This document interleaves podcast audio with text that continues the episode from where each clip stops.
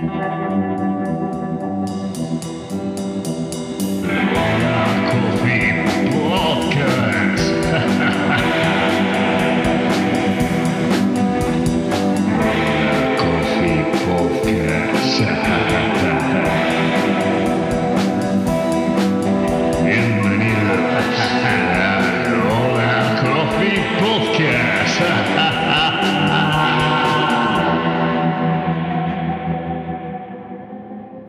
bienvenidos a un nuevo episodio de Hola Coffee Podcast. Hoy tenemos a una invitada con nosotros, eh, aparte de Nolo, que está aquí conmigo, y yo soy Pablo. Eh, una invitada muy especial que conocemos desde hace unos cuantos años, cuando nuestra amiga en común, Chuyong, que es la ceramista que hace eh, las tazas de Hola Coffee, nos la presentó porque estábamos buscando un té que estuviese a la altura de los cafés que trabajábamos y así nos presentó a Verónica, Verónica Agar de Tesuco. Hola. Bienvenida. Gracias. Bienvenida. Un Qué placer. bien, qué bien tenerte aquí. Eh, Verónica tiene, bueno, es la fundadora eh, de Tesuco, es una marca de cafés eh, especializada sobre ¿Cafés? todo en Cafés, de cafés, no, de tés, de De tés. Así estoy. Em, especializada sobre todo en Japón, Hmm. aunque también trabajas otros orígenes. Sí, justo empezamos con Japón, pero digamos que hace unos años abrimos cupo a, a Eso otros, a es. Y otros lo sabores. que podríamos llamar té de especialidad o Sí, bueno, ¿lo definís como té de especialidad? ¿Cómo, cómo lo definirías en tus propias palabras eh, la calidad de los, de los tés que, que trabajas, que importáis? Yo creo que cogiendo un poco la ola del café de especialidad, podemos ponerle ese nombre también, té de especialidad o como a mí me gusta más llamarlo, té de origen, ¿no? O sea, té de origen es sé de dónde viene, lo importamos con nuestros medios y sé quién lo está cultivando. Digamos que en el mundo, o sea, si nos vamos, por ejemplo, a India o si nos vamos a, a Nepal, podría llamarse té ortodoxo. Mm, Vale. O sea, eh, nosotros en el mundo del café, y la mayoría de nuestros oyentes mm, lo entiende esa parte, ¿no? Como, como parte de la trazabilidad, ¿no? Que en el café de especialidad eh, fue esa transformación poco a poco de, de café de gran consumo.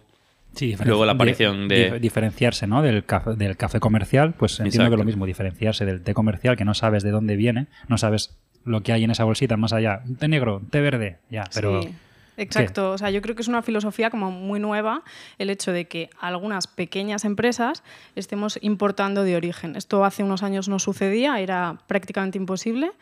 Eh, porque todo el té que está entrando en Europa está entra- entrando a través de, de Holanda, ¿no? Entonces, justo lo que estés diciendo, como sé que el té que me están vendiendo los holandeses es un té de esta cosecha, eh, es un té que sé de esta cosecha, cuando digo esta cosecha, digo, de este año. De temporada. Eso Sí, es, temporada. de temporada. Eh, de dónde viene exactamente, quién lo está cultivando, bajo qué método, medios y bajo qué manos. Y, y yo creo que es un concepto incluso más nuevo que en el mundo del café, porque no sé hace cuánto explotó el boom o empezasteis a trabajar ¿no? El, vosotros. el sino- café de especialidad de nosotros siempre marcamos como, como la tercera ola ya por los 90 en Estados Unidos como aparición ¿no? de, de lo que es el café de especialidad. Em, Como un movimiento de, de oposición a, a- lo que llegaba a ser el gran consumo de café, de capuchinos, grandes bebidas latte macchiato, siropes y todo esto, que, que está un poco ligado a, a Starbucks y al crecimiento y la popularización de grandes cadenas. ¿no? Entonces, no sé si el té hubo así como, como un momento de explosión. em, porque el café más o menos eh, 1500, 1600, ¿no? El consumo de café, pero el té es anterior. Milenario. Es muy anterior y, y es re- el hecho es que es reciente, es del siglo pasado, el hecho de meter el té en una bolsita y consumirlo de esa manera, ¿no? Pero digamos que, que mucha gente eh, y muchos consumidores estamos yendo otra vez a, a- a lo anterior, a lo que no es tan reciente, o sea, a, a tomar el té eh, viendo la hoja, cómo crece en la taza eh, y demás. Digamos que esa industrialización que sufrió el... Toda el la té- alimentación. Exacto. Sí. Justo, justo fue esa época y, y se está recuperando y para bien, porque si no llegaría un momento en el que el té de origen, el té de especialidad, pues todo se convirtiera en, en té CTC, que es como se llama el, el té para bolsita. Claro, porque, o sea, yo, yo los recuerdos que tengo del té es, es como. El té es inglés, ¿no? Es como. Exacto. Desde pequeño yo veía que, que mi tía vivía en Londres y siempre venía con, con cajas de Twinings. Eh, para de vuelta de Londres, ¿no? Y estaba como muy asociada en plan, hostias, no conocía lo que, lo que era, de dónde viene, de dónde, cómo, cómo es, Bueno, es una lo- planta de esas hojas. Y luego hablaremos un poco de la cultura del té en España, pero en- también en mi casa siempre se asoció el té a estar enfermo. Sí. Como una bebida de, oye, te encuentras A las mal, tómate un infusiones, té, ¿no? tómate O sea, una como- como... como más a las infusiones más que, que, Claro. que a, a- bueno un buen momento para decir ¿qué, qué es el ¿Qué té es el té, ¿Qué es el té? ¿no? Sí que es Te verdad que en. España la acepción es la misma, ¿no? Tomar un té eh, quizás es lo mismo que tomar una manzanilla o tomar un té verde. Y por eso lo asociamos a ese momento de estoy malo. Eh, pero el té rojo, el té verde, es algo como súper básico que a veces se me olvida, pero todo viene de la misma planta. Y mucha gente dice. ¿cómo va a venir de la misma? Viene de la misma planta. Lo que cambia es el, el procesamiento posterior que luego sigue para convertirse en ese té blanco, en ese té verde. ¿y cuál es la planta? Una camelia. una camelia ya Una las camelia. camelias que tenemos que tenemos habitualmente que puedes ver en Galicia hay mogollón en, en muchos sitios ¿no? que, Es de la familia de las camelias. Es de la familia, porque digamos que las, que las que posiblemente más se vean en Galicia o más conozcamos es la camelia japónica, que da una flor enorme, Sí. muy mm, olorosa, muy interesante. El, el té es justo al contrario. El té eh, sería camelia sinensis, sinensis o, yabuki- eh, o, o asámica, una de las dos. Y la flor que da es pequeñísima y digamos que... eh, la hoja no llega a ser tan grande como esas camelias que conocemos ¿no? Exacto. Ujú. Y em, sí que entendemos muy bien esta parte de la trazabilidad, que tiene mucho que ver con el café, pero la calidad que también define al café de especialidad como un producto que no tiene defectos en principio, ¿cómo se puede aplicar en el mundo del té? Té de especialidad. En cuanto a que no te refieres, en cuanto a... Claro, porque tú puedes tener un té de- que sabes perfectamente que viene de Yunnan, de, de esta finca, de esta granja, pero también hay una definición en cuanto a... Hay unos parámetros para Sí. establecer el té como un té de especialidad porque no tiene...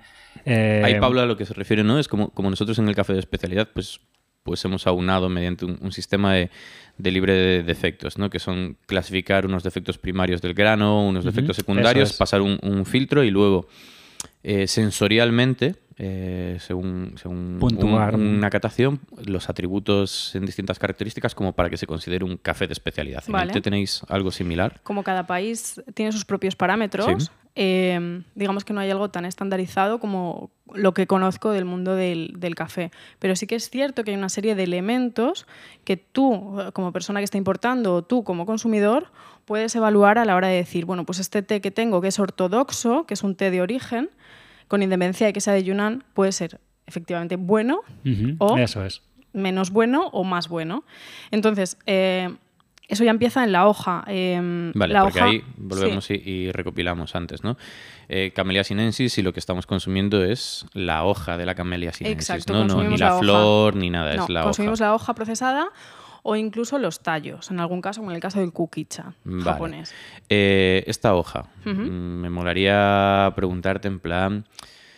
Claro, porque ¿Qué camino de- sigue, no? ¿Qué camino sigue? Sí, exacto. O sea, es esta, esta Camellia sinensis, eh, brota hojas, en qué momento cualquier hoja vale, eh, cómo esa hoja acaba en nuestra taza, eh, qué la convierte... No sé, hay muchas preguntas ahora que me vienen a la cabeza, ¿no? Pero, por ejemplo... cuándo se corta, qué secado, qué Exacto. procesos Antes de meternos a hablar un poco de países y demás, sino como, como para un completo ignorante como soy yo, eh, explícame ese proceso. O sea, ¿cómo, cómo- cómo le explicarías bueno, pues a mí o a un niño casi cómo, cómo, cómo se llega a, a un proceso sencillo y ahí podemos empezar a divagar Vale. un poco para que, para que nos entiendan, sí, intentando explicar cuál es el proceso, ¿no? Eh, de luego, qué es un té verde, qué es un té blanco, qué es estas preguntas que saltan antes de meternos en, en- en todo el mundo que es complejo, ¿no?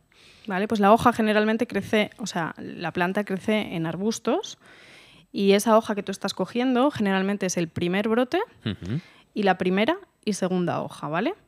Y eso es lo que conoceríamos como eh, los test de primavera eh, o los test incluso de inicio del verano. Justo hace unas semanas fue la primera cosecha en países como Nepal, Japón, etc.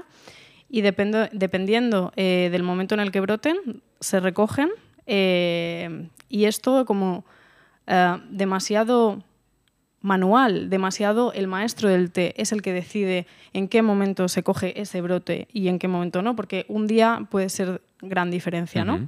Entonces, un- una pregunta. sí. mm, estos lugares son más fríos que, ¿no? que los trópicos donde se. en las zonas intertropicales donde se cultiva el café. Porque Japón, no, no vemos café de Japón.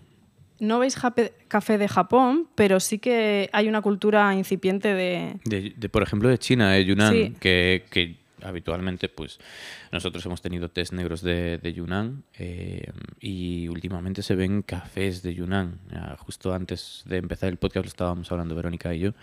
Em, delimitamos en el café, siempre hablamos de entretrópicos, hablamos de altitud, hablamos de climatología, temperaturas más o menos moderadas, con una humedad relativa más o menos constante.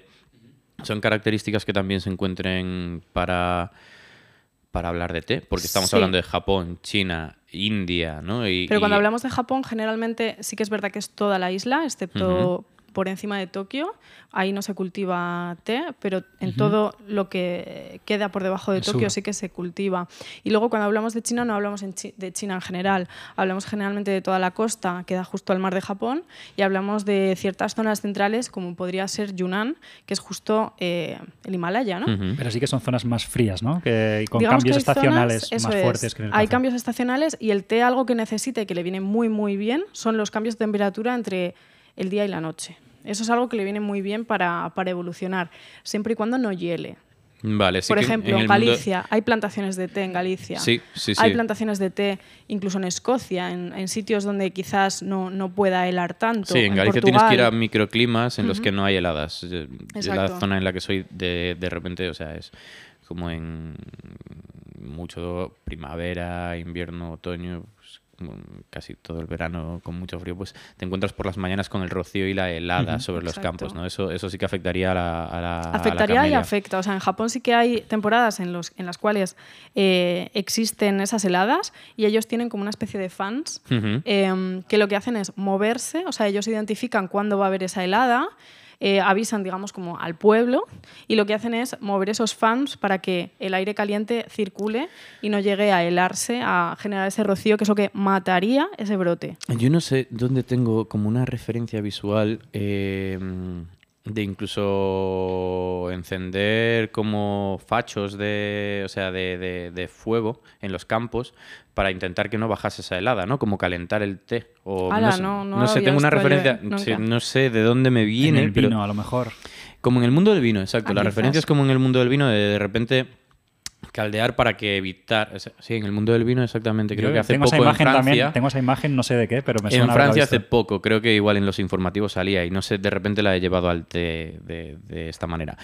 Hablamos de, eh, estábamos hablando de, de- del camino que sigue El el, camino té que sigue. hasta y sobre a- todo de los países productores que estamos muy centrados en Asia, pero eh, me gustaría preguntarte porque eh, Kenia, Tanzania, o sea, Malawi. ta- Malawi, Argentina. Argentina, sí, sí, sí, muchos países de Latinoamérica. Eh, y luego ya, pues volvemos otra vez a lo mismo. Por ejemplo, Kenia, la mayoría del té eh, en bolsita, que eh, la marca que dijo antes, Nolo, o muchas otras marcas que hay por ahí, eh, muchos, por ejemplo, vienen de Kenia o vienen de, de Sri Lanka. Eh, y dentro de toda esa amalgama de productos que puede haber, sí que es verdad que el 95% producen esos tés para bolsitas, esos CTC, y luego hay otros test eh, claramente diferen- diferenciales. Sí que es cierto que a veces eh, la calidad de un té te la da el origen a nivel país, pero no siempre es tan fácil como para deci- como decir Japón, bueno, Malawi, malo, depende. ya, pero eso Claro, eso es Claro, como, es como Y es en el justo lo mundo que del café de especialidad hablando. es como decir Brasil o, o Vietnam. ¿no? Colombia, imagínate. No, pero a nosotros nos pasa más con, por ejemplo, Vietnam y, y el punto de decir robustas, ¿no? Asocias directamente Vietnam a, a robustas, que como, como sabemos es, eh, es como el hermano malo de la arábica y el que no queremos ver, pero que cada vez está haciendo más auge y se empiezan, empiezan a aparecer robustas finos, ¿no? Que es como, como se llaman, no se llaman especiales, sino robustas finos. Em, Claro, tenemos asociado mucho eso, creo que a la concepción de, de dónde viene la calidad dependiendo del país, pero, pero es que luego es el proceso, es el, Exacto. en este caso el maestro de té, ¿no? Has mencionado quién escoge dónde está el brote. cómo Sí, se- la calidad del té que hablabais antes y cómo evaluarlo empieza en el origen. Y empieza en el origen sabiendo exactamente cuándo ha sido esa cosecha. Eh, tú puedes tener un productor eh, que cultive tés de primera cosecha y luego también tienes un productor que en la última cosecha de, por ejemplo, de otoño, te esté cultivando también té. Efectivamente, esos dos tés son diferentes. ¿Es más bueno el de primavera que el de otoño? No, son diferentes, ¿no? Sí que es verdad que un sincha, por ejemplo, un primera cosecha, un té verde japonés primera cosecha, pues es un té hiper mega delicado, pero igual a ti te gusta más el de otoño. O sea, hay, hay una...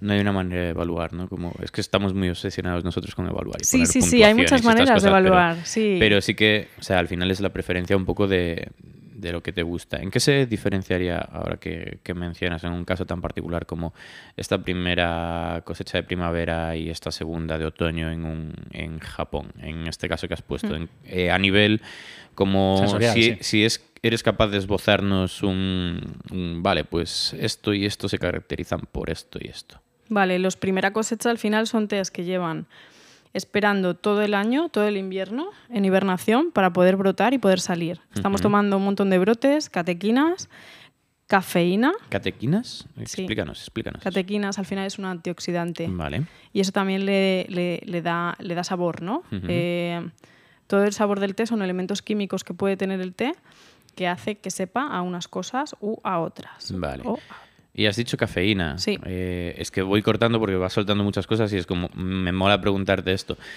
¿Cuánto, cuánto hemos vivido engañados diciendo que, el- que, que es teína? Y, y muy y- engañados, porque muy- el otro día una mujer me decía, no, estás muy equivocada, el té tiene teína, no, tiene cafeína. Bueno, llámalo X, ¿no? Llámalo es, el X. mismo, es la misma Sí. molécula, es el mismo compuesto. Sí.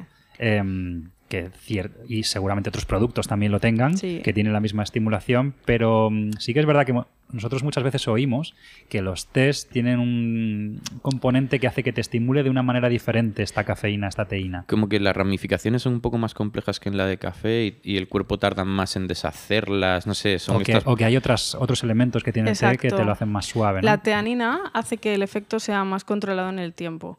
Eh, dependiendo del tiempo, o sea, no hay el a un mismo té, El subidón del, es. del café, ¿no? Eso de, es. wow. pero el subidón, de, luego el té que te vas a tomar dependerá muy mucho, primero del té, cómo está procesado y del tipo de té. Por ejemplo, en el caso del matcha, que está muy de moda, ¿no? Nos ¿Qué es el matcha? ¿Qué es el matcha? El matcha es un té verde japonés que está procesado como tencha, se procesa diferente a un sencha, Vale. ¿vale? Eh, y después de procesarse como tencha, de secarse, de eliminar todo, todo el proceso de humedad, eh, se pasa por unos molinos de piedra con eh, temperatura muy, muy, muy, muy controlada para que ese té verde no oxide. ¿Qué está pasando con el matcha cuando tú tomas un matcha? Que no estás infusionando, no estás haciendo una extracción de las hojas. Te lo estás y comiendo, te lo estás estás comiendo, con lo cual sí, hay muchos elementos como antioxidantes que te estás tomando muchísimo más que si te tomaras un té verde mm, infusionado, pero también estás tomando mucha cantidad de, de cafeína con respecto a otro té verde.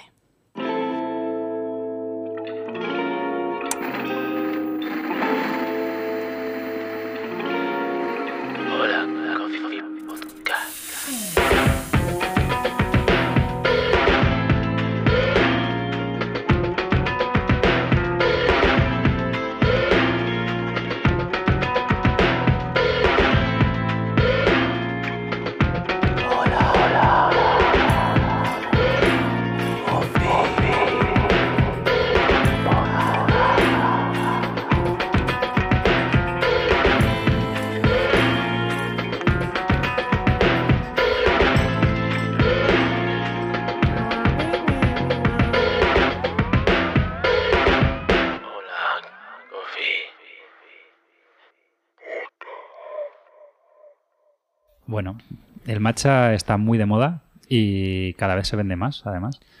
Y es importante también que hablemos, porque hay muchos matchas em, que luego encontramos por ahí de calidades muy diferentes. Y esto supongo que se nota también en el sabor y en la estimulación que te producen. Porque yo no sé si esos eh, matchas que venden por ahí para cocinar y tal es 100% matcha o le ponen otros productos.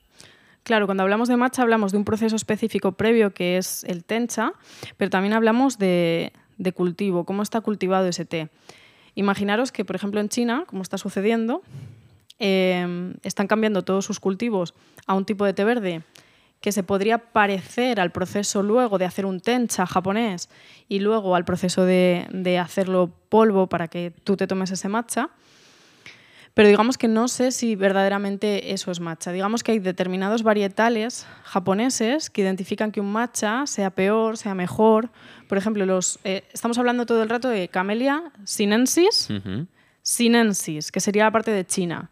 Si nos vamos a India, nos, irían- nos iríamos a Asámica. Sí, que son completamente opuestas, ¿no? O sea, los sabores. Mm, sí, digamos, o sea, no opuestas como tal, pero sí que son más adecuados los asámicos para hacer tés negros. Porque son más robustos, eh, hoja más grande. Es más a lo que estamos acostumbrados como té negro eh, India, que por ejemplo yo la, la primera vez que probé tés de que importabais vosotros, eh, negros de, de- de China o incluso un Yunnan Black Needles, o sea, un- como el rollo Sí. agujas, que Sí, es ese, agujas. pri- ese primer brote, Sí. y era como, hostias, ¿qué cojones es esto? O sea, no, no tenía ese amargor, no era tan tánico como, como los asámicos de, de pensar en un English breakfast Sí. o en un Darjeeling o este tipo de tés, ¿no? Que es quizás a lo que más pensamos en cuando hay un té negro, ¿no? Sí, por la En- herencia inglesa, Sí, seguramente. Exacto. ¿no? Sí, quizás por, por- por el colonialismo inglés, ¿no? Mm. Que al final es lo que más trajo a, a Europa esa cultura de té de principalmente India, donde se estableció más. Y, y Japón, pues no lo hemos visto tanto, ¿no? Pero sí que como los conceptos de té siempre han sido como más los té negros que, que nos han llegado en eso. Sí, pues al final evaluar un matcha es complejo porque obviamente no podemos teletransportarnos y ver cómo se está procesando. Eh, pero bueno, en Japón sigue un proceso muy, muy específico que es que se cubre durante entre cuatro y seis semanas. Se tapa la luz solar, lo los que hace- arbustos los, los cubren con unas sábanas o con unas mantas, ¿no? Sí, los cubren. Además hay dos tipos de recubrimientos. Un recubrimiento que es de plástico, por decirlo así, más bien negro, y otro recubrimi- recubrimiento que se hace con eh, un elemento que sale del arroz, o sea que es algo vegetal. ¿Qué ocurre? Que cuando llueve, al final el té adquiere dentro de la tierra elementos que le está transportando pues esa paja con la que está cubierto. ¿no? Entonces, ahí hablamos que la calidad empieza en el cultivo mismo.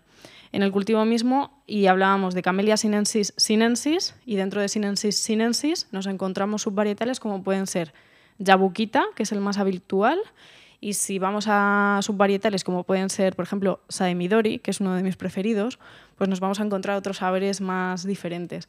Entonces el matcha dependerá mucho de lo que es la planta en sí misma, de lo que es el proceso de cultivo y de lo que es luego la recolección. Porque en el caso Vale. del matcha se hace a mano. Vale, vale. Es Esto muy con, habitual. Esto con el matcha, pero para que para nosotros recordarlo, porque siempre se nos olvida y para que la gente que nos está escuchando entiendan bien las diferencias entre verdes, matcha, eh, negros, rojos, puer. ¿Cómo, ¿Dónde está el punto en el que se empiezan a derivar eh, todos estos caminos eh, que al final nos llegan a nosotros y pensábamos en su momento que eran dif- tés diferentes y es el mismo té procesado de maneras diferentes? Es una ¿Nos haces un pequeño resumen? El resumen y la palabra básica y, por la que surge a partir de ahí todo es la oxidación. Em, En, en el café, la oxidación es como lo vemos como algo negativo, ¿no? Es como una vez que el, el café está cosechado, la, la- el, el grano verde sin tostar, o cuando lo tostamos y lo molemos, o sea, desde que lo tostamos, esa oxidación. En el té, entonces, la oxidación Es parte del proceso. es parte del proceso, ¿no? La oxidación es parte del proceso previo a encontrarnos un té ya seco en nuestra bolsa, ¿vale? O en nuestra taza. Eh, pero la oxidación es un proceso fundamental para que un té se convierta en un té blanco, en un té verde o en un té negro. A menor nivel de oxidación, nos vamos a encontrar con tés blancos, que son los que más cafeína tienen. ¿Ah, sí? Porque la van perdiendo conforme se va oxidando. No, porque los, eh, los tés blancos eh, solo son brotes. Ah, muchas veces es solo brotes, lo Ah, que claro. el que ha dicho no lo Ahí antes. hay más masa, Silver ¿no? Needles. Eso es. Y al final la cafeína está en los brotes, en esos pelitos que el brote genera para que los insectos no le ataquen. ¿vale? Y poder crecer, y entonces desarrollarse como hoja. Exacto. O sea, son, es un mecanismo de protección. Sí, justo. Eh, entonces, los Sí. blancos están súper poco oxidados, los tés verdes también. O sea, de hecho, es un proceso que los chinos, los japoneses, eh, le llaman killing the green. Es decir, cogen el- la hojita, ya sea el brote y las dos primeras hojas o solo el brote. Cuando se llama llevan- needle es por eso, es porque es Sí. brete, ¿no? es, una, una Sí. aguja. Sí, exacto. Es, es una aguja casi cerrada, ni siquiera Es la, la hoja hoja sin abrir. se ha abierto, eso es. Lo llevan a- al centro de procesamiento inicial, que está generalmente en el monte, y lo que hacen es hacer un preproceso previo lo más rápido posible, porque al final la oxidación, tú lo has dicho antes, en el caso de los tés verdes es mala. Es decir, cuanto antes llegue la hoja a la fábrica para que podamos matar ese proceso de oxidación eh, aplicándole calor, o bien calor seco a través de WOX, o bien calor húmedo, como en el caso de Japón, a través de vapor, ese proceso eh, para ahí y la hoja no sigue oxidando y no se convertiría en un té negro, ¿no? O en un té. Ujú. Vas a contrarreloj. Mm, Sí, sí, sí, lo hacen en el mismo día. O sea, es, es eso, es en el mismo día, es en plan corto, corto, corto. Y los puer, que también están un poco de moda, sobre todo entre el público más freak del café, porque se dice ¿no? que tiene mucha complejidad, hay una fermentación. Cuéntanos un Sí. poco qué es esto.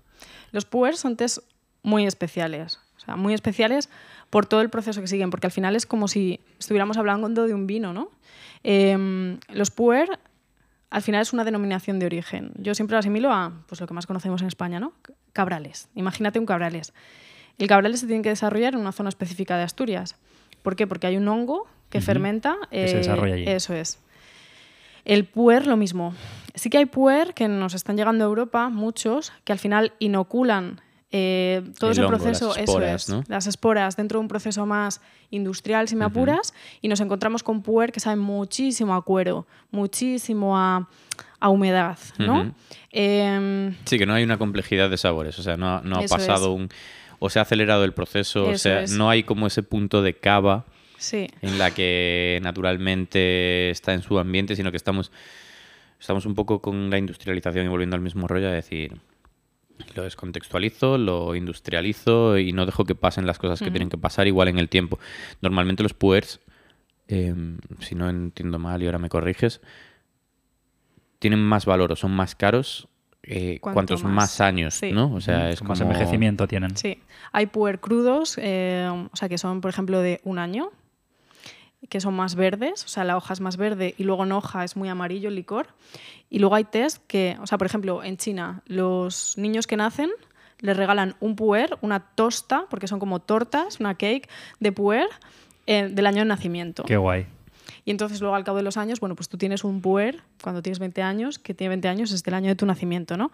Pero luego esto es para gustos, porque por ejemplo, en el caso a mí de los puer, si me preguntas, a mí me gustan más los puer que tienen unos 5 años, una cosa así. Por eso antes más frescos. Un Quizás yo soy... Sí, no sé, no sé. Soy más de tés quizás verdes o oolong de baja oxidación, entonces creo que es por eso que me gustan más los, los puer crudos. ¿Qué es un oolong? que es un oolong. Un, un oolong es un, lo que aquí llamamos un, un té azul.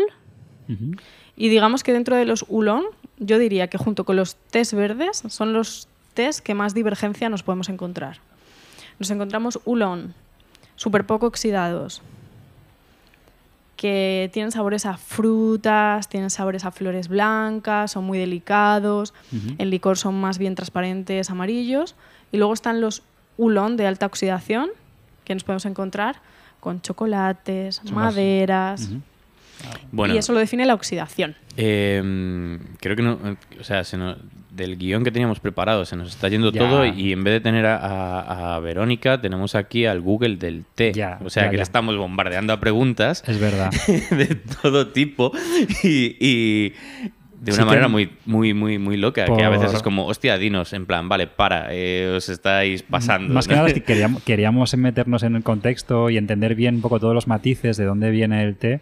Pero claro, esto es infinito. Encima, muy complejo, sí. eh, a nosotros somos, Somos bastante... profundos ignorantes. Somos ignorantes, pero a la No, vez no lo sois, curiosos no lo y, sois. y estamos aquí tirando de, de la enciclopedia.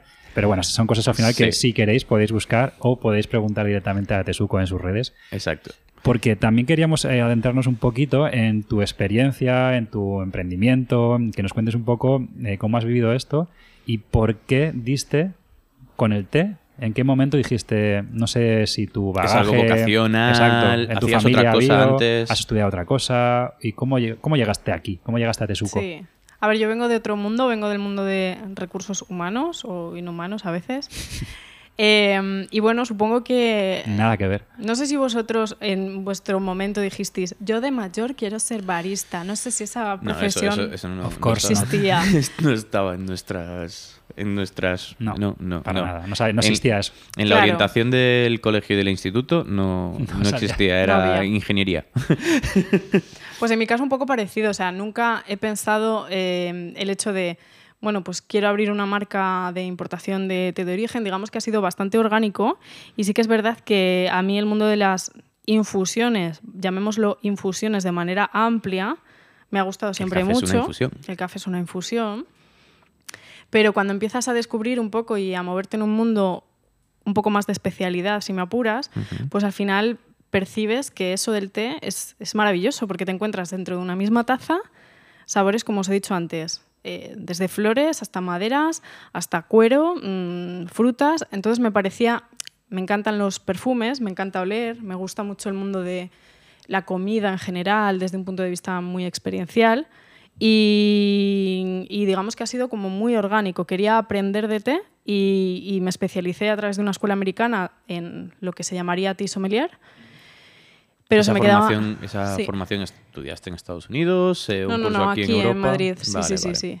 En Madrid, a la vez que me parece, estaba estudiando aquí un máster. Vale. Fue como, ah, me apetece, mm, quiero hacer esto mm, que me sí, parece. como mm, un hobby, ¿no? Casi como un hobby, una Exacto. afición, una curiosidad que tenías. Exacto, sí. Se fue convirtiendo poco a poco en, En una profesión. Sí, justo. Vale, vale. Y luego justo fue cuando, vale, me parece que hay que hacer algo en España con el té, porque está en un punto que, que entras a una tienda de té y te están vendiendo un 90% de blends con miles de aromas inmersos dentro de ese blend, con té verde Cuando con dice- fresas. Claro, ahí está el punto, ¿no? Eh, acabas de dar con... Estamos acostumbrados a, a decir test, pero al final están test saborizados, ¿no? Claro. Eh, es como, quiero un té verde con sabor a frambuesa o a piña o estas movidas y es como, ¿qué cojones estás haciendo? In- no? incluso el Earl Grey. El Earl Grey. El Grey, Earl Grey. sí. El Earl Grey al final es un blend, ¿no? Pero sí que nos encontramos con el Grey que, ah, que está muy bien, que están saborizados. Es el té, el té favorito de Felipe II, Ah, sí. el, el Grey. Tenemos que mandarle El Grey, entonces. el Grey. Ah, ah, Era un ah, chiste, ah, pero Felipe, ah, Felipe ah. VI. Felipe VI. eso. Segundo, ¿dónde Como, como veis, no estoy al tanto de la monarquía de este país. Bueno, pues que al final sí, se están vendiendo muchísimos blends y quizás no es eso lo que... El, el blend en sí no es que sea algo malo, ¿no? También son las calidades de como eso pues el, ejem- el ejemplo del Grey con un aceite de bergamota de calidad, que no esté oxidado, o frutas o lo que sea. Y además hay dos formas de llamar blend. O sea, hablamos de blends que son saborizados y saborizados de manera Natural. natural, por decirlo así, como es el caso de, de un El Grey o, no sé, eh, sí, digamos que es el ejemplo típico y, y base, que tú lo aromatizas con aceite de bergamota. Luego están otros blends, que es té verde de fresas con nata, que mm, efectivamente huele a fresas con nata, pero luego no sabe qué es eso. Pablo y yo, o sea, aquí voy, voy a, eh, cuando trabajábamos un poco en el lado oscuro del café, en el que aprendimos grandes cosas, pero era el lado oscuro. Eh, tuvimos contacto con, nos fuimos a Hamburgo a, A ver un importador de Sí. tés, y nos Y- hicieron una cata, eh, Sí, sí, o sea- de referencias. infinitas referencias y, y de los que saboriza, o sea, era una planta en la que te saborizaban el, el té como quisieses, o sea, te hacían la movida que quisieses. Em, flipamos, o sea, evidentemente catas eso y dices, vale, sí, qué fácil, em, meto esta movida. Pero lo guay estaba en todo lo demás, o sea, tenían test de calidad, quizás. Y luego supongo que también están los blends de, de hojas. ¿no? Gracias, sí, es justo lo que iba a decir. Un English breakfast, ¿no? O, o ni siquiera. A veces un English Vale. breakfast que, de- que es de dos países diferentes, por ejemplo.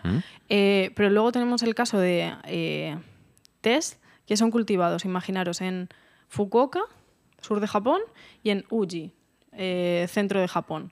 Al final, eh, cuando yo hago un blend y, y decido si es 40% Fukuoka, 60% Uji, al revés, eso también sería un blend. Es buscar un sabor específico a dos tés que inicialmente están cultivados en dos orígenes diferentes y lo blendeo pues, para que me sepa pues, más tostado, más... Un perfil que se adapte a lo que a ti te gusta o, con tu- o a, o a tu cliente, ¿no? Sí. Qué guay, joder. Y em, ¿Cuál fue el punto, cuál fue el momento en el que esto pasó de ser una afición en lo que lo estabas aprendiendo a decir, oye, voy a comprar un, un lote de té para venderlo en España? ¿Cómo, ¿Cómo es ese acercamiento ¿no? a comprar? Porque Sí. empezaste a viajar a Japón por afición y decir, me voy de viaje porque quiero conocer el origen y ahí dijiste, wow, me vuelvo con... ¿O fue, con al, té". o fue al revés? Me voy de viaje y, descu- y descubrí el té. Fue al revés y, y más o menos a la vez. O sea, eh, fui a trabajar a Japón a unas plantaciones de té que estaban en Kioto, en Wasuka, se llama el pueblo, un pueblo chiquitito. Pero ya fuiste por afición al té, ¿no? No por nada que ver con tu antiguo trabajo. Por afición al té, por supuesto, y, y por entender un poco cómo funcionaba eh, todo el tema de comprar té de origen, porque es bastante complejo. Allí en Japón descubrí, a través del que era el responsable de la empresa, que era bastante, bastante complejo em, comprar, comprar té hacia Europa. Eh, Meterte en la cadena, ¿no? Es. como alguien pequeñito que llega allí, una emprendedora que quiere... Como, ¿Cómo me meto yo en este y el Ponme un idioma? par de kilos. Y el idioma, imagínate, o sea... Claro, el idioma es bastante complejo porque muchos no hablan inglés. Eh, y luego hay un tema que no nos olvidemos que, es- que estamos en, en temas legales, que son temas fitosanitarios y sanitarios. Pues sí, eso, eso da para otro... Eso da mundo. para tres podcasts de estos. ¿Te dedicas a esa parte?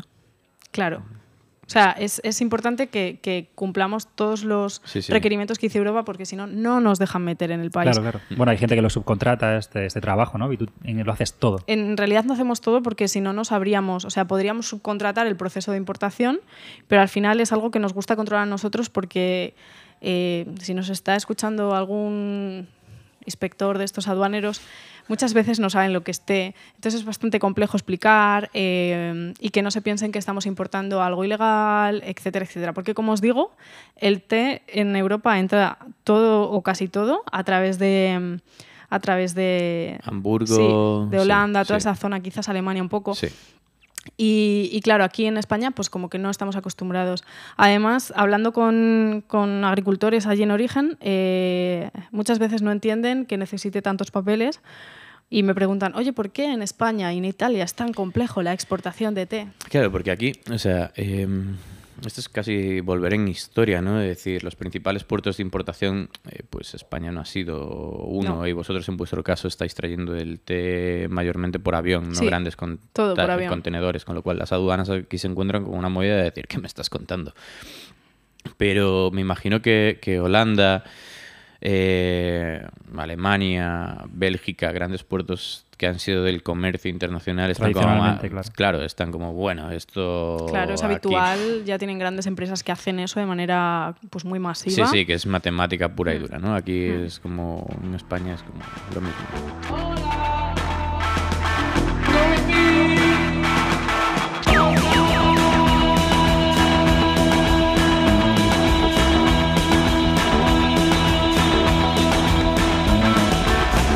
Estás escuchando Hola Coffee Podcast.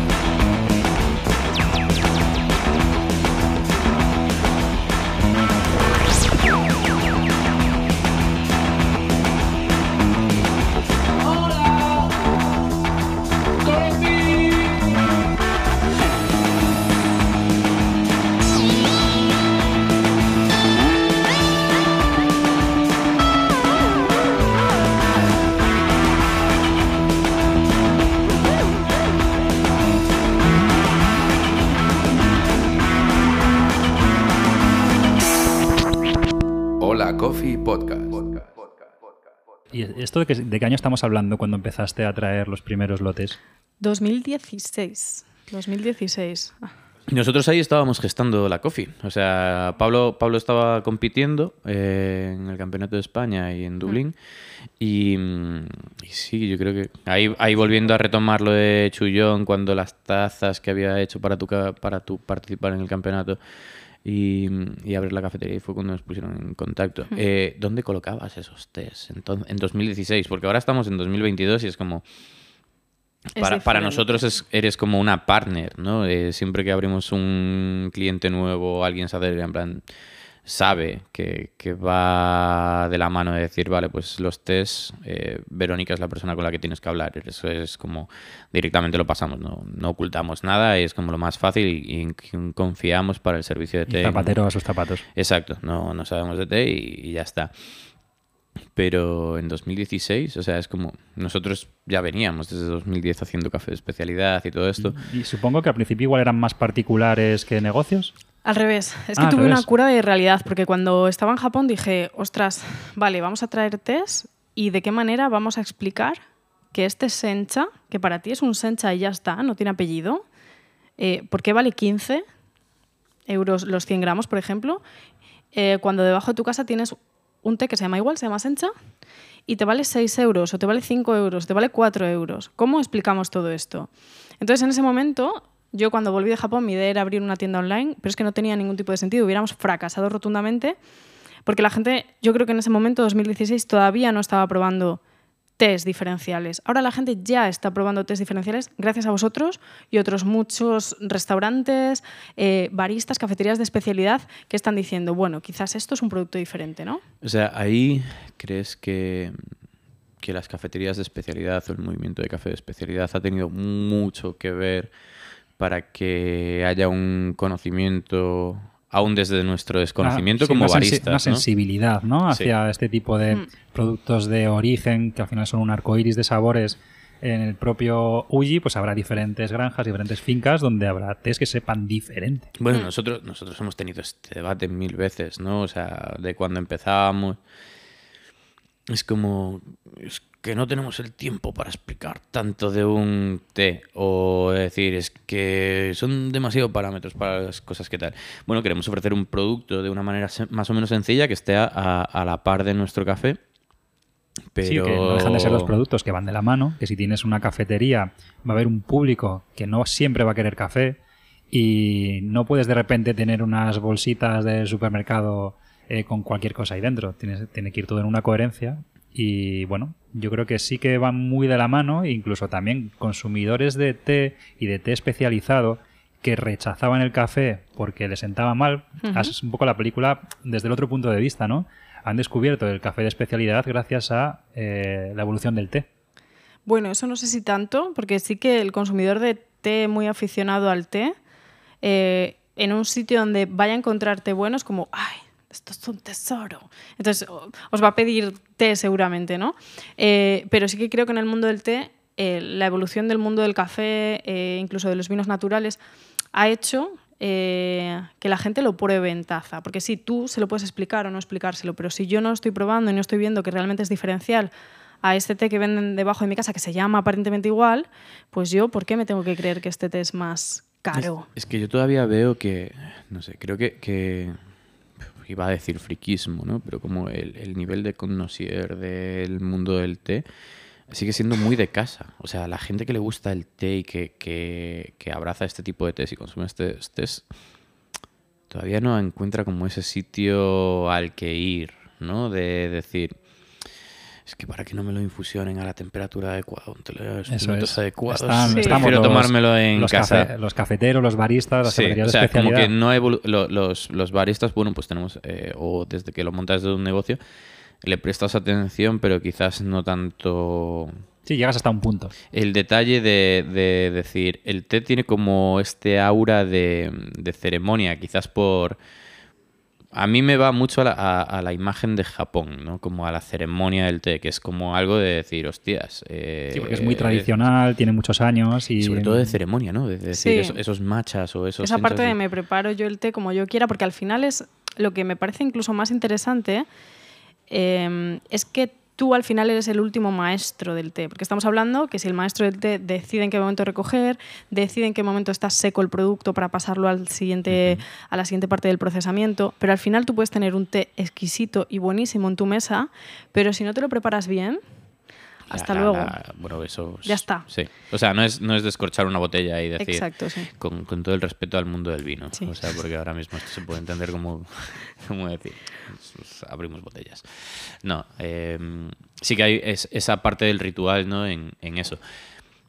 A mí me parece curioso, eh, tenemos un cliente de un restaurante con estrella Michelin en, en- en el que servimos el café de filtro, eh, somos sus proveedores y, y sus sommeliers de vino, creo que, que- que prácticamente todos son sommeliers de té también al mismo tiempo. O sea, es como impresionante. En, Sadel, si, si pasáis por ahí, o sea, es Sí. como que tiene un, un servicio de té que es acojonante. Es que yo creo que en el, en el mundo del vino, cuando se forman como, como sommeliers, eh, tienen una parte pequeña de té eh, en la cual yo creo que si tienen tés buenos para probar tienen que flipar, porque al final están descubriendo que hay un té que haces infusionado en frío y que de repente me sabe a un Ribeiro eh, sin ese punto de alcohol, ¿no? Entonces eh, tiene que ser un me explota la cabeza y, y sí que es cierto que cada vez, por ejemplo, hay un restaurante en Francia que también tiene, creo que tiene dos estrellas Michelin, que están maridando cada uno de sus platos con un té específico, o bien frío o bien caliente. Entonces a mí me parece que a nivel experiencial eh, todavía no hemos llegado a ese punto, estamos muy, muy, muy, muy alejados, pero llegará en el momento de que- descubramos que, que, bueno, pues que no solo hay té verde, té negro y, y té azul, ¿no? que hay una experiencia mucho más allá de todo eso. Y, mm, y hablando de té, eh, un- no sé si llamarlo subproducto, que se ha puesto muy de moda últimamente, que es eh, la kombucha. ¿Qué, qué te parece la kombucha? ¿Qué, qué experiencia tienes con las kombuchas? ¿Qué, ¿Cómo ves eh, si ha, ha ayudado al mercado del té a que un consumidor se familiarice, si lo vea? O sea, el té al final casi que siempre ha tenido, y, y- y aquí voy a estereotipar muchísimo, ¿no? Eh, y puede molestar, pero bueno, es un, es un estereotipo que, que creo que, que todos vemos que, que el té tiene ese punto de casi de ir con, con la almohadilla de yoga debajo del brazo. y Lo estaba todo- viendo, lo estaba y viendo antes de que lo y dijeras. todo este rollo healthy, ¿no? Sí. Eh, se, ha, se ha posicionado como muy ahí. No sé si de una manera muy. O sea, es como que el café es como en plan el yuppie de, de que va con, con el traje a Wall Street y voy a comerme el mundo con tal. Y, y- y ya ese yuppie pasado, cuando lo ha petado, de repente se convierte en yogi y empieza a consumir té y empieza a beber kombucha, ¿no? Es, que es como. un- ¿Qué, va- qué va a pasar con nosotros, Pablo, si Yo- lo petamos? A ver, no es un estereotipo, yo creo que es algo que está así en, en- sí, o sea, es un estereotipo que está así en la mente de mucha gente, Sí. porque muchas veces es verdad. Pero por eso te lo traigo, ¿eh? Para deconstruir esto, tal. Que, que, y, Porque y es que es verdad que los yogis sí que muchos consumen té y de hecho hay una marca de té mm, barra Sí. infusiones, más bien infusiones, que es Yogi Tea, ¿no? Sí. Entonces sí que que, es tiene un verdad- mensajito, o sea, Sí. qué, qué bonito es. Es muy cookie. Sí. Muy cookie. Entonces, posiblemente lo que es la industria a nivel masiva ha hecho que eso sea así, ¿no? Porque sí que es verdad que en, en Occidente el café, cuando pensamos en café y en quién Es trabaja en el café, y además pensamos en un hombre, fíjate, Sí. pensamos en un hombre y el té pensamos en una mujer. Sí, en una cultura ahora que, es, que, que- que tenemos que, romper con las barreras de géneros Hmm. cis, ¿no? Es como, como, como, como superamos estas Pero tu mente te lleva a eso, lo mismo que te ha llevado a pensar en un yogi Sí, o una sí, yogi. son estereotipos que tenemos como, como muy, muy concebidos. En- en- el café es como productividad y el té es como en plan. Y yo incluso, o sea, como caigo y quizás lo asocio, ¿no? Es en plan, el café me lo tomo por la mañana y a media tarde, pues me, ha- me, me he hecho un té. O sea, hace un, tengo ahí unos test tuyos para catar y escribir y tal. Y un día que estaba en casa era como en plan, bueno, estoy de, de- de chill, ¿no? Y me estoy tomando un té. O sea, como yo mismo, Sí. como uno mismo lo asocia a, a otro plano de disfrute, otro plano de funcionamiento, en plan, estoy en casa, me voy a leer Sí. un libro, voy a hacer algo así. O quizás el café es más social y el té es más introspectivo, pensamos en esa Pero desde luego ese está, punto de está vista. con esa cu- cultura oriental, ¿no? De, de- de que es una ceremonia del té. O sea, que es como para compartir. En Japón se cierran negocios con una ce- ceremonia de, de té, Bueno, ¿no? Es yo creo que es, es totalmente cultural, ¿eh? porque Mm. sí que hay otras, eh, otras culturas, por ejemplo, en todos los países musulmanes, donde el té también es algo central. Sí. Y es algo que se toma en las teterías, en las terrazas, en las calles, y también se cierran negocios alrededor de ese producto. Sí. Y, pero sí que es verdad que aquí en Occidente está como muy segmentado a lo tranqui, a lo...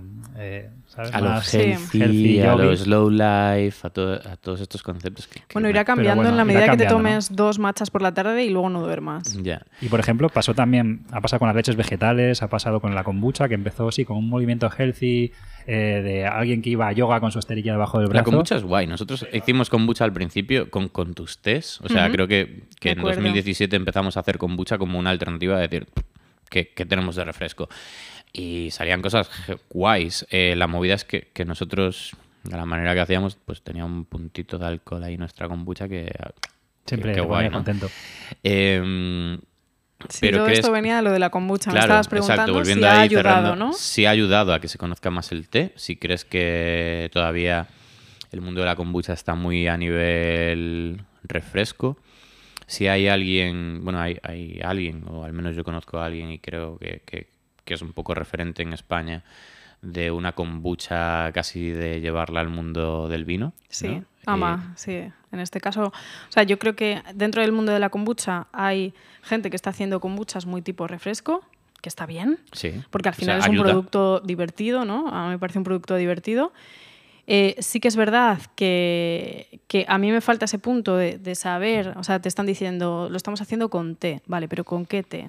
¿Qué elementos estás metiendo tú ahí? Un punto ahí de pero yo porque soy la hippie, no sé si hippie tengo poco, pero, pero sí que creo es, que es... es- es- o sea, como eres conocedora, eres importadora, lo que quizás tú demandas eso, eso de decir qué te hay detrás, Sí. ¿no? Que la transparencia dentro de ese producto. Pero entiendo el producto, o sea, el producto tiene que ser así, tiene que ser divertido, con otras fermentaciones diferentes que le den otro sabor. Y luego hay otras cosas completamente diferentes, o sea, creo que el mercado da para todo eso.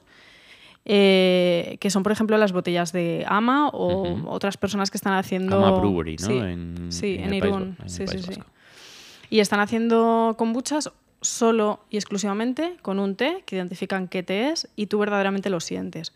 Pero es otra historia. Tú eso no te lo tomas como un refresco, te lo tomas, lo abres en un momento súper especial y te lo tomas en una cena, por ejemplo. Em, entonces, esa transformación quizás de, de una bebida derivada del té, em, como la kombucha, ¿crees que ayuda luego al mundo del té o a que haya más consumidor del té? Posiblemente sea la vía de entrada, como para mucha gente que ahora estamos en el mundo del té de especialidad, ha sido la vía de entrada tés con sabor a fresa y natas. eh, posiblemente sea una vía de entrada más. Un pruebo, esto me gusta y qué hay detrás de todo eso. Creo que todo esto viene bien. Estoy totalmente de acuerdo. Ya sea eh, los chai, los matcha, las kombuchas, todos estos derivados con productos del té. Claro, y has mencionado, o sea, antes hablábamos del matcha que está de moda, ¿no? Todo el rollo healthy. Claro, pero ha pasado con el chai, ha pasado el con... chai, eh, los turmeric, o sea, todas las bebidas que tenemos en las cafeterías de especialidad que son eh, infusiones Hmm. o tal. Es como desgranarlas, es como una pequeña entrada, ¿no? A, a todo Habrá esto. gente que se quedará ahí y está muy bien, y habrá gente que es un, pues Igual un que la gente que más. bebe café con leche todos los días, ¿no? Es un poco, eh, es un poco ese Cafés con punto. leche, pero nosotros lo hacemos también eh, invitando a hacer bebidas de temporada, con Mm. unas que son más dulces, otras que son un poco más radicales. Eh, facilitamos un poquito el que la gente entre, pruebe una bebida hecha con un café de calidad Sí. y luego si quiere pues puede seguir avanzando y probar otros productos. Y yo creo que la kombucha, el chai, los matchas, siempre que tengan unos valores compartidos de calidad y de transparencia, pues ayudan mucho Hmm. a este sector, tanto del té como del café. Y yo creo que hay un denominador común que es la experiencia que yo vivo tomando un producto de estas características, con independencia de que esté tomando té o café. Es que ahí has dado un poco la clave. O sea, independientemente de- de- del producto que estás sirviendo, el ritual o el proceso hace que sea especial, ¿no? Es como en plan, tomarte tu tiempo para decir el agua tiene que ser a tal temperatura, pesar el té, poner la cantidad de agua, que todo tenga... O sea, la ceremonia, el ritual, es lo que lo convierte también especia- en especial al margen de solo... O sea, Sí. le, le- te pide eso, no coges una bolsita de abro la bolsa, esto está, lo pongo ahí, echo agua. Y que luego Y tu experiencia dejas. final pienso que también es diferente, es decir, te sabe diferente, muy probablemente, a esa bolsita, o te debería saber diferente. Entonces, la experiencia unida a que sabes de dónde viene ese producto, eh, quién lo está cultivando, cómo es el proceso, a mí me parece eh, que en su conjunto es lo que va a hacer clic o lo que está haciendo clic en muchos productos, ¿no? Tengo una pregunta súper importante, que es un debate que, que Pablo y yo siempre tenemos cuando, no, cuando viajamos y nos quedamos eh, en un hotel o, o- y el desayuno, el buffet, o vamos en, o en avión, o en el tren a primera hora de la mañana.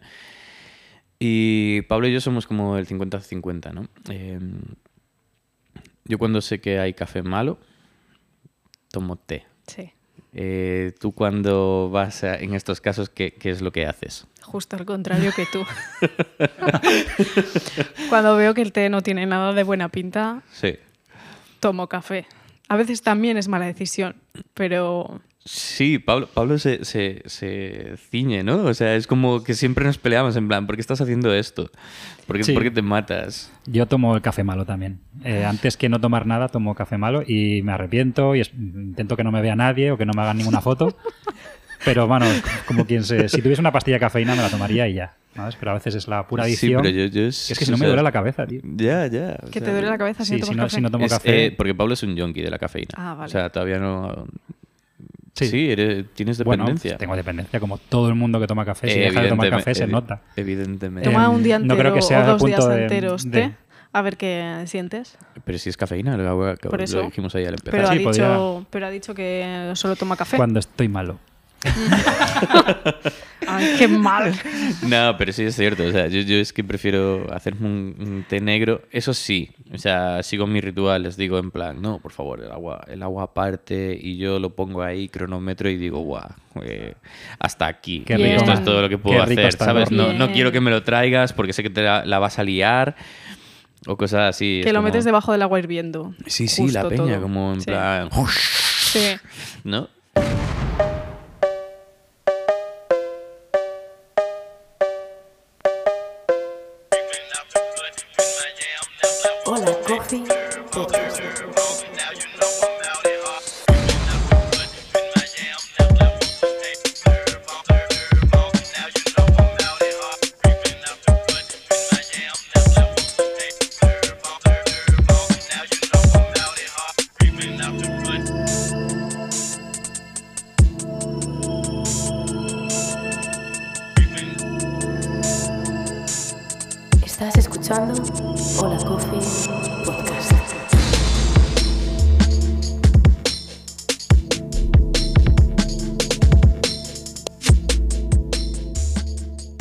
Poco ya terminando y saber qué es lo que estáis haciendo en Tesuco, hacia dónde camináis. ¿Tenéis algún proyecto, algún... ¿Nos podéis esbozar algo de Mm. qué estáis preparando en el futuro próximo? Sí, el camino, antes hablábamos o hablaba de que cuando volví de Japón el camino fue al revés, en lugar de trabajar con consumidor final, eh, trabajar a través de, eh, eso es, para que la gente probara el producto ya infusionado, la gente lo ha probado infusionado, le gusta y ya es el momento o ya era el momento de lanzarlo. Estamos justo eh, abriendo todo el canal de retail, ya estamos en, muchos sitios y, y bueno, estamos contentos con el feedback. Eh, esto ha surgido después de un proyecto de rebranding eh, y de identificar qué queríamos poner en esas bolsas y esas latas para que el consumidor siga teniendo esa experiencia que no tiene en la cafetería y la tenga en su casa. ¿no? Eh, y justo estamos con la, con la página web que en algún momento la, la sacaremos. Ya. Sacadlo ya. O sea, Sí, ya, ya lo sé. Estamos trabajando duramente. Bueno, pues, Bien. por terminar tenemos el cuestionario de Hola Coffee, que nos ayuda a conocerte un poco mejor y a que todo el mundo pues, conozca quién está detrás de esta gran marca de té. Eh, la primera pregunta es, ¿en qué año empezaste a tomar café? En este caso te vamos a preguntar en qué año empezaste a tomar té. ¿Lo has tomado desde siempre, desde niña? O... O eras una consumidora de café que luego dejó el café. No, no. Primero siempre, eh, pues yo qué sé, infusiones y tés verdes, obviamente de bolsita, claro, qué cosas. Y sí que recuerdo que, o sea, con ya 18, 19 años, 17 años, había una tienda de té en mi ciudad y era como que, bueno, pues cuando tenías ahorros ibas, ¿no? Ujú. Ujú. Y... A pegarte tu caprichito. Sí, Y de ahí ya pues empezó todo a evolucionar. sí, afortunadamente. La siguiente pregunta es si, si recuerdas cuál, eh, cuál es el té más especial que has probado.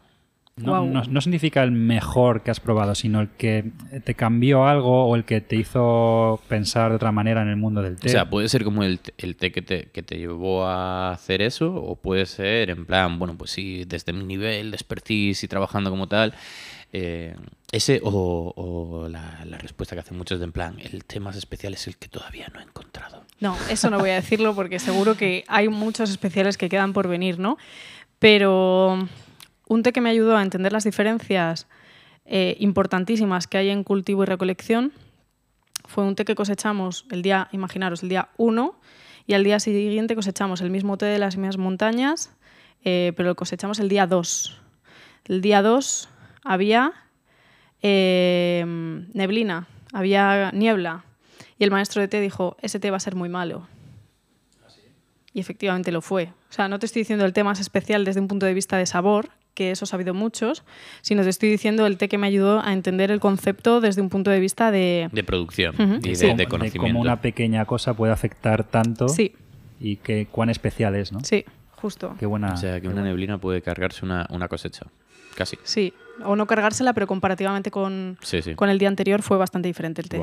Bueno, ya nos has contado qué haces cuando no encuentras un buen té, que es tomar café, al revés que nosotros. Eh, pero esta pregunta sí que me, me interesa. A día de hoy, no en tu pasado de recursos humanos o inhumanos, eh, sino ahora mismo, si no, si el té desaparece porque hay una plaga mundial que se carga el té, ¿a qué te dedicarías? ¿Qué te gusta? ¿Qué te llama la atención más allá del té? Mm, Esta es como la pregunta de cuando estás en el colegio que, Sí. que hablábamos antes. Supongo que algo relacionado con lo que tenga que ver con diseño de experiencias desde puntos aromáticos. O sea, al té me acerqué, al té de origen me acerqué desde un punto de vista de curiosidad olfativa y eso busco todo el rato. Eh, así que supongo que algo en esa línea. Qué guay. Muy buena. Nosotros igual también, ¿no?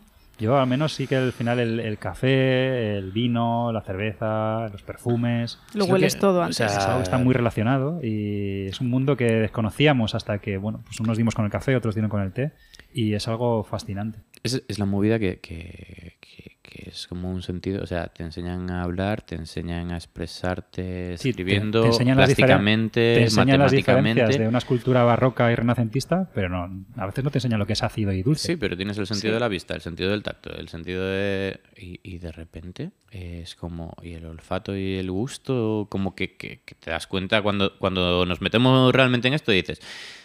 Si te dicen en plan 5.000 aromas y sabores, eso es tu capacidad como ser humano. Pues no te lo crees. Y dices tú, pero si Lo que me estoy perdiendo, pones ¿no? un limón y una naranja y depende de tal, ¿no? Es como, hostias, tenemos una capacidad ahí que... que... Y ese único que sentido que al final estamos utilizando todo el rato cada vez que respiramos.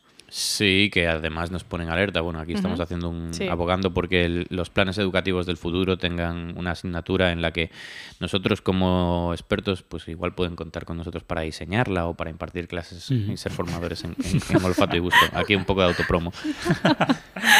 Bueno, eh, antes, de, antes de acabar, eh, recomiéndanos de tu gusto personal una cafetería, un bar y un Vale. restaurante.